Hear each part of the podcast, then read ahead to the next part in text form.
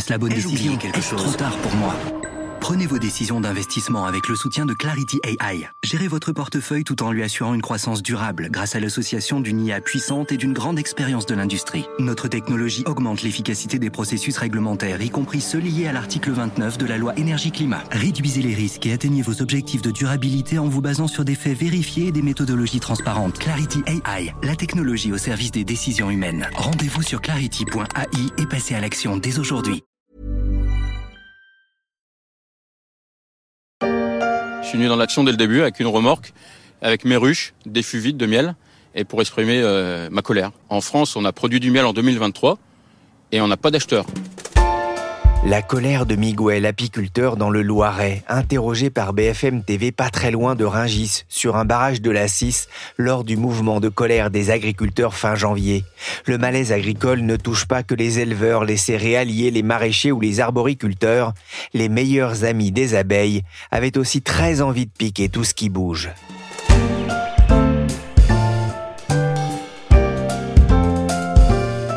Je suis Pierrick Fay, vous écoutez La Story, le podcast d'actualité de la rédaction des Échos, un programme à retrouver sur toutes les applications de téléchargement et de streaming. Abonnez-vous pour ne manquer aucun épisode. Ensuite, nous allons promouvoir massivement l'étiquetage de l'origine des produits, notamment au niveau européen. Nous avons eu une première victoire la semaine dernière sur l'origine du miel et nous allons continuer. C'est un enjeu de transparence pour nos consommateurs et un enjeu de justice et de vérité pour nos agriculteurs. Le 1er février, lors de sa conférence de presse sur les annonces agricoles, le Premier ministre Gabriel Attal a eu aussi un message pour les apiculteurs qui ont du mal à écouler leur miel face à l'abondance de produits venus de l'étranger et parfois vendus comme miel français. Quelques jours plus tôt, des agriculteurs avaient arraisonné un camion empli de miel ukrainien à destination d'un industriel bien connu, Michaud, dépositaire de plusieurs marques. Les images avaient rapidement fait le tour des réseaux sociaux, alimentant un peu plus la colère des agriculteurs. Les journalistes de 60 millions de consommateurs ont vérifié auprès de l'entreprise en question, le miel ukrainien leur était bien destiné pour leur marque lune de miel, mais l'origine du produit est bien indiquée sur le pot. Un mélange de miel d'Argentine, d'Ukraine, d'Espagne et de France. La famille Michaud, qui a indiqué aussi proposer des miels 100% d'origine française. Elle se revendique aussi comme le premier acheteur de miel français, le miel qui n'a pas fini de faire couler beaucoup d'encre. Bonjour Dominique Chapuis. Bonjour journaliste spécialiste de l'agriculture aux échos. D'abord, qu'est-ce qu'on trouve dans les pots de miel que l'on peut acheter dans le commerce? En fait, on trouve tout ce que les abeilles peuvent butiner autour de leur ruche. Le miel le plus vendu, c'est le miel de fleurs, mais on a aussi du miel d'acacia, du miel de châtaignier à la couleur plus sombre. Et même aujourd'hui, on trouve du miel de garrigue, donc on a une grande diversité. Mais ce que les consommateurs souvent ignorent, c'est qu'un pot peut mélanger jusqu'à cinq miels de pays différents, la Roumanie, l'Argentine, l'Espagne.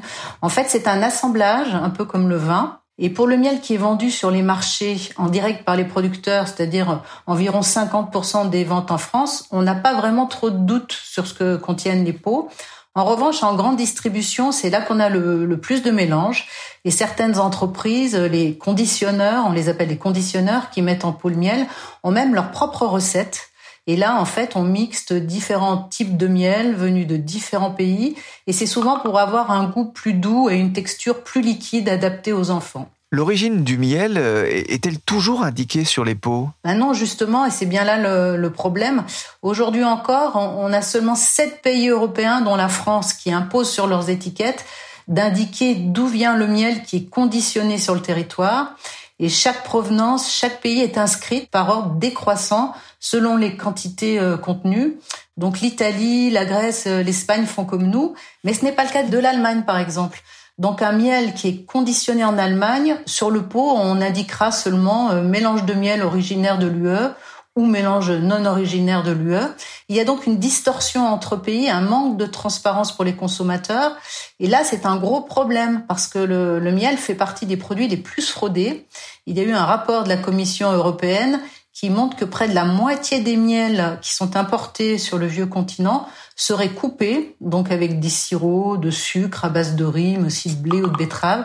Il y a aussi des tromperies sur leur origine géographique et florale.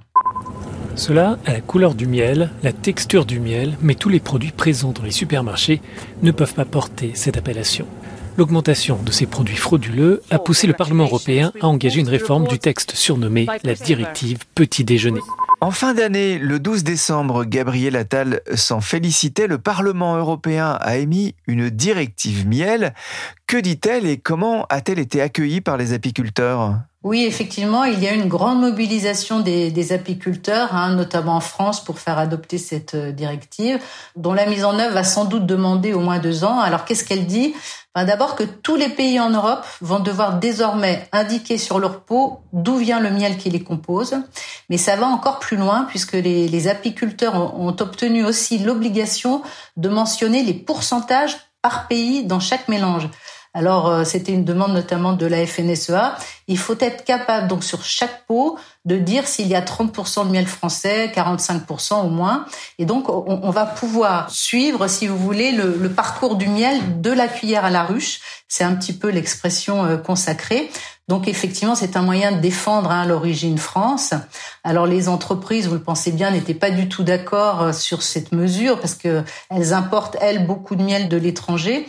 En plus, elles estiment que ce n'est pas l'origine qui fait la qualité du miel et qu'un miel qui vient de Hongrie, par exemple, peut être tout à fait aussi bon qu'un miel euh, français. Donc ça a créé beaucoup de friction dans la, la filière. En tous les cas, c'est un pas de plus pour les consommateurs vers la, la transparence. Et puis cette directive comprend aussi d'autres mesures, hein, mais qui vont demander plus de temps, euh, notamment pour affiner les outils euh, d'analyse hein, sur la composition des miels et arriver aussi à mieux voir ceux qui ont été euh, trafiqués. Il y a aussi la volonté de vérifier leur traçabilité et donc de mettre en place des outils de blockchain qui n'existent pas aujourd'hui. Dominique, comment s'est passée l'année 2023 pour les producteurs de miel? Bah écoutez, c'était une année record, hein, autour de 30 000 tonnes. C'était déjà le cas en 2022 et ça après une année noire en 2021 à cause de mauvaises conditions euh, climatiques et notamment euh, du gel au printemps. Alors les ventes en France aujourd'hui, elles sont estimées chaque année à environ 45 000 tonnes. On pourrait donc se dire que ces surplus sont une bonne nouvelle. Eh bien, pas du tout, parce que les stocks débordent chez les apiculteurs et dans le même temps, les entreprises, elles continuent d'importer du miel étranger. En fait, le marché français n'absorbe pas plus de 15 000 tonnes de miel local et le ministère de l'Agriculture estime que nous importons près de 50% du miel qui est consommé en France. Pourquoi les apiculteurs français ont-ils du mal à écouler leur stock? Bah, La raison, c'est le prix. On parle beaucoup depuis deux ans de l'inflation. Le secteur n'y a pas échappé. On estime l'augmentation à environ 20% en moyenne sur deux ans. Alors euh, les Français, forcément, ils font des, des, arbitrages. En plus, avec le dérèglement climatique et des hivers plus doux, on a moins envie de manger du miel. Et ces prix plus élevés incitent également la grande distribution et les industriels à se fournir ailleurs. Hein. Le syndicat UNAF, qui est un syndicat apicole, indiquait récemment que les entreprises importaient du miel entre 85 centimes le kilo et 2,5 euros, alors que le coût de production en France est au minimum de 6 euros. Avec ses 400 ruches, cet apiculteur a connu jusqu'à 30% de mortalité chez ses abeilles, notamment en 2014. Les annonces du gouvernement la semaine dernière, la mise sur pause du plan Ecofito, lui font redouter le pire. La filière est inquiète de la fragilité économique de certains acteurs et elle fait face aussi à une autre inquiétude, comme on l'entend ici sur CNews, la décision du gouvernement de mettre en pause le plan Ecofito. Tout à fait, il y a beaucoup d'inquiétudes. Alors on a environ 63 000 apiculteurs en France, mais la profession estime qu'il n'y en a pas plus de 5% qui sont des professionnels, c'est-à-dire des gens qui ont plus de 300 ruches pour pouvoir fournir les entreprises et être rentables. Les autres, donc, comme je vous le disais tout à l'heure, vendent en direct sur les marchés ou sur les circuits courts. Et effectivement, beaucoup de ces exploitants sont en grande difficulté. Le gouvernement a annoncé il y a une semaine environ une, enveloppe de 5 millions d'euros pour soutenir ce secteur donc qui est lui aussi en crise. Des discussions sont en cours avec la grande distribution pour voir comment écouler les surplus, peut-être avec des, des opérations euh, spéciales. Euh, le plan prévoit aussi de renforcer la communication sur le miel euh, tricolore. Et tout le débat, effectivement, c'est de voir comment aider les apiculteurs s'ils n'arrivent pas à vendre leur miel. Parce que la question, elle est, essentielle, elle va bien au-delà de la filière, parce que avec moins d'apiculteurs, il y a le risque aussi d'avoir moins de pollinisateurs et donc une baisse des rendements pour les fruits et légumes. Car comme le dit souvent le président de l'interprofession, Interapie, ce ne sont pas les abeilles d'Argentine ou d'Espagne qui vont polliniser nos cultures. Donc en pleine crise agricole, effectivement, ça fait euh, réfléchir parce qu'il faut absolument euh, préserver nos abeilles. Et la mise en cause du plan éco-phyto est aussi effectivement très critiquée par les apiculteurs parce que les, pesticides sont à l'origine de la mortalité des abeilles. Mais il n'y a pas seulement les pesticides, ils sont aussi menacés euh, notamment par le frelon asiatique qui est aujourd'hui considéré comme leur principal prédateur. Et le plan du gouvernement prévoit justement des études pour voir comment réduire son impact.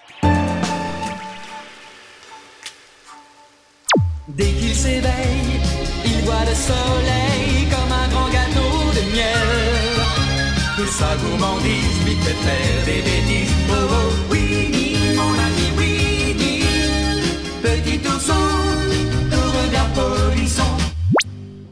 posez peut-être la question qu'y a-t-il dans un pot de miel Pour le savoir, il faut se tourner vers un spécialiste. Il s'appelle Pierrick, chouette prénom.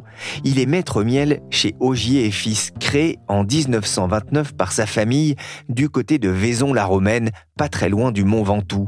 Son métier, sélectionner le miel auprès des apiculteurs et en prendre soin avant de le mettre en pot.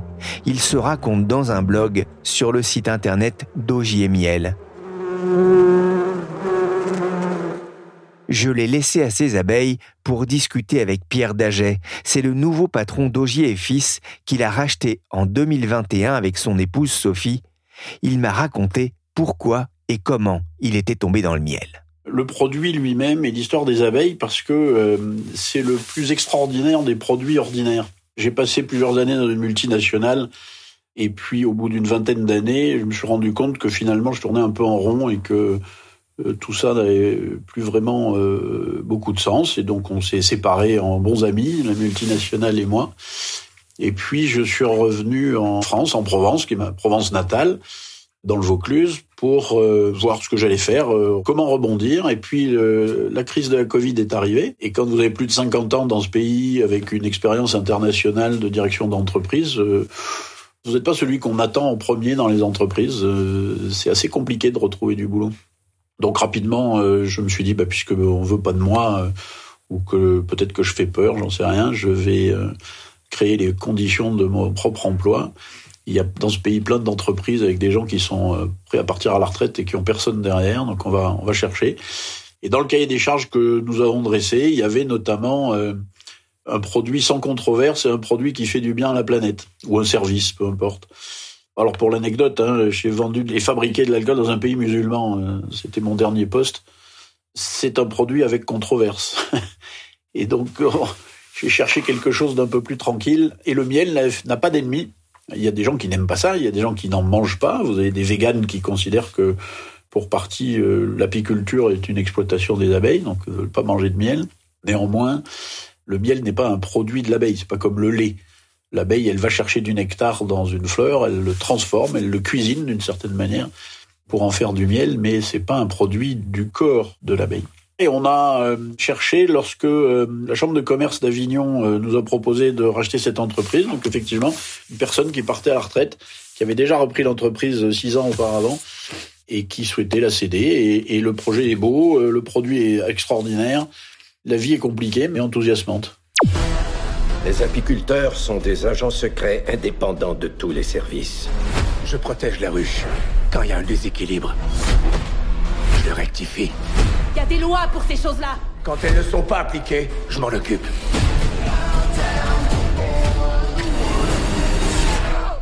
Vous fournissez auprès d'une quarantaine d'apiculteurs 240 millions d'abeilles au travail. Vous produisez les bonnes années autour de 200 000 pots de miel. Uniquement euh, du miel produit en France? Pour les miels principaux, oui. Nous avons quelques miels complémentaires, parce que ce sont des miels qu'on ne trouve pas en France ou très très peu, comme les miels d'agrumes par exemple, miel de citronnier ou les miels d'oranger. Vous allez trouver d'excellents miels de citronnier et d'oranger dans l'extrême sud-est de la France ou des miels de mandarinier en Corse qui sont extraordinaires, mais qui sont produits dans des quantités qui sont extrêmement faibles et qui ne permettent pas d'en faire un commerce. Donc on va le chercher en Espagne, en Andalousie essentiellement. Et puis le miel de thym, le miel de thym, il y a une production française quasiment confidentielle, donc on va chercher le miel de thym en Espagne ou en Grèce également.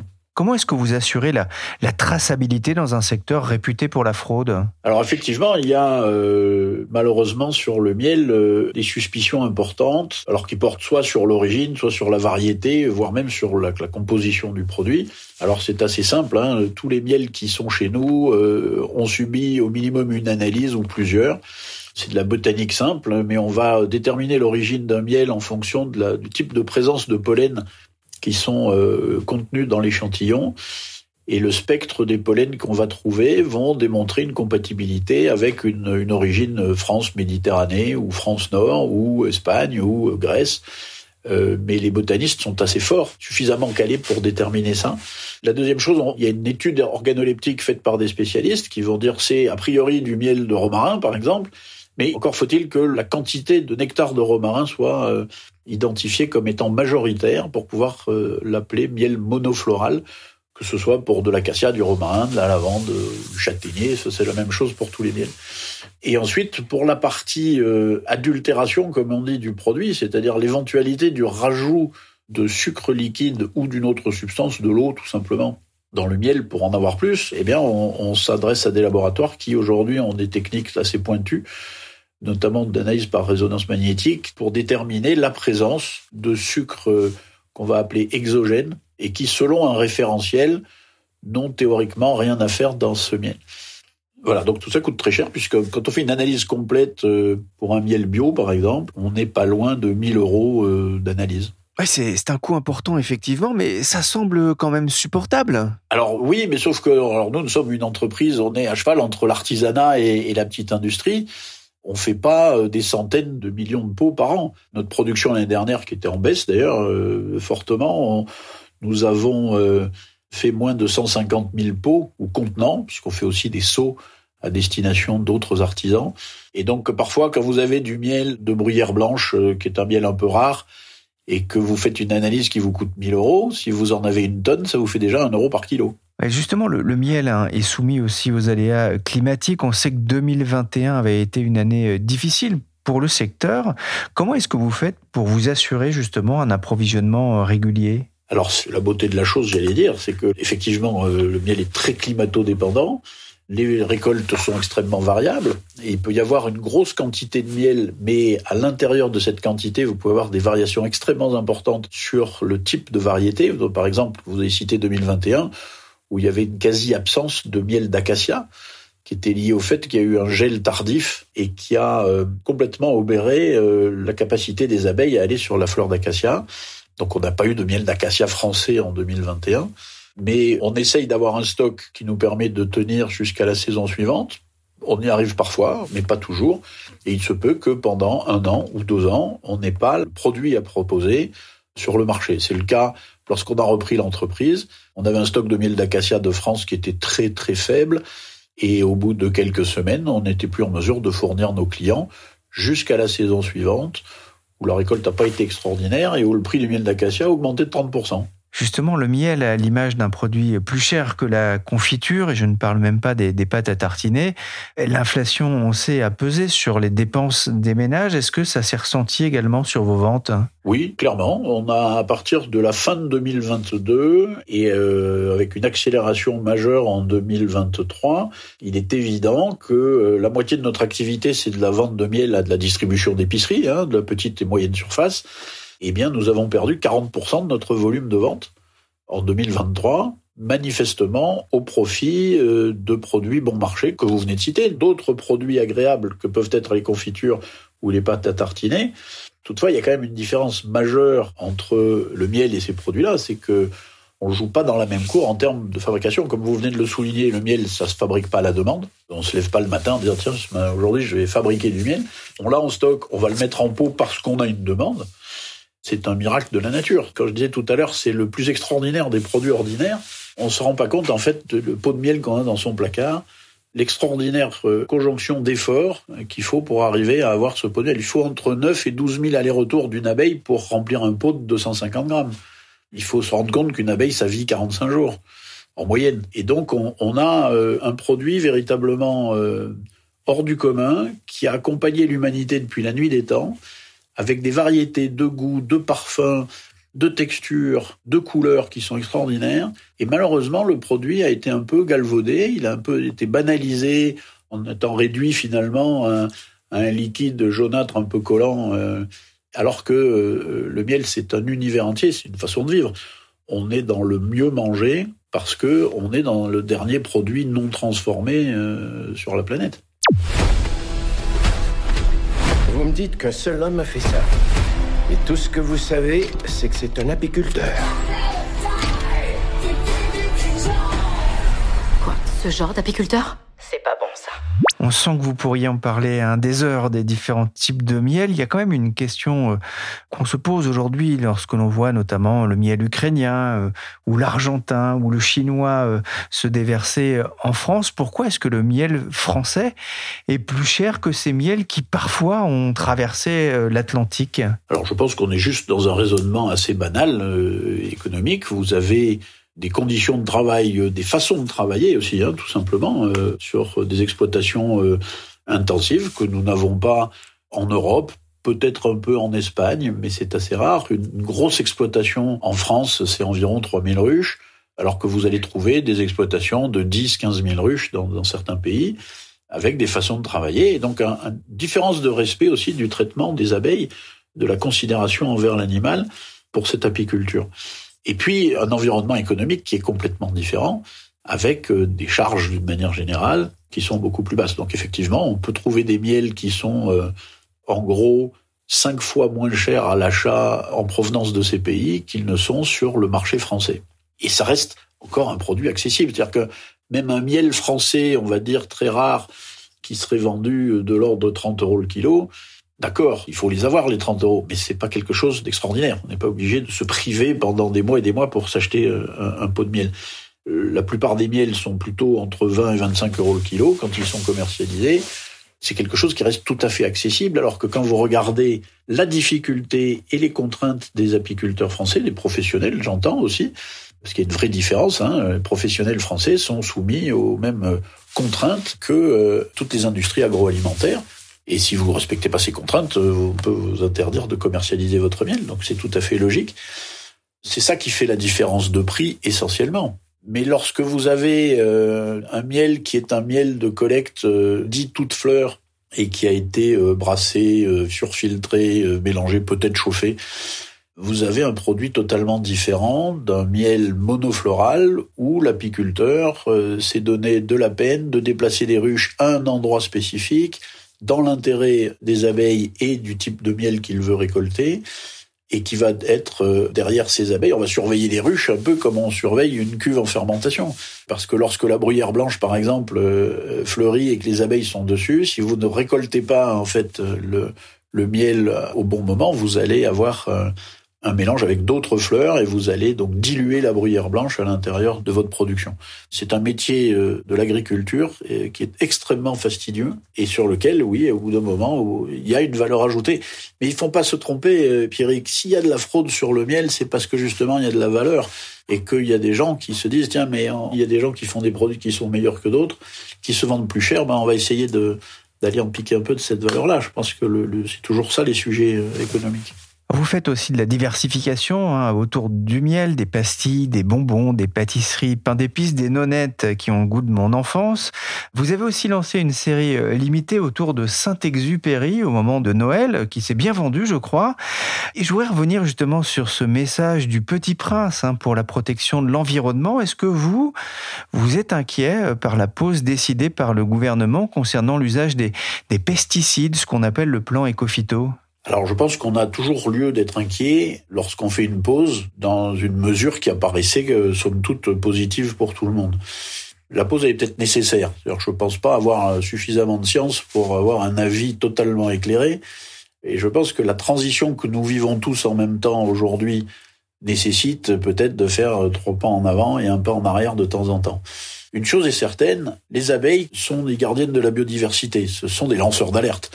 Aujourd'hui, tout le monde a compris, même si les gens ne mesurent pas toujours l'implication, mais tout le monde a compris qu'il y a une, une mortalité euh, des abeilles qui est supérieure à ce qu'elle devrait être, qui est liée en grande partie au changement climatique. Hein, il ne faut pas se tromper, c'est l'ennemi numéro un de l'apiculture. Certains types de pesticides et la manière de les utiliser, parce que La relation entre, je dirais, le monde agricole et le monde apicole c'est largement amélioré. Il y a des dialogues, il y a plus de lutte entre les deux.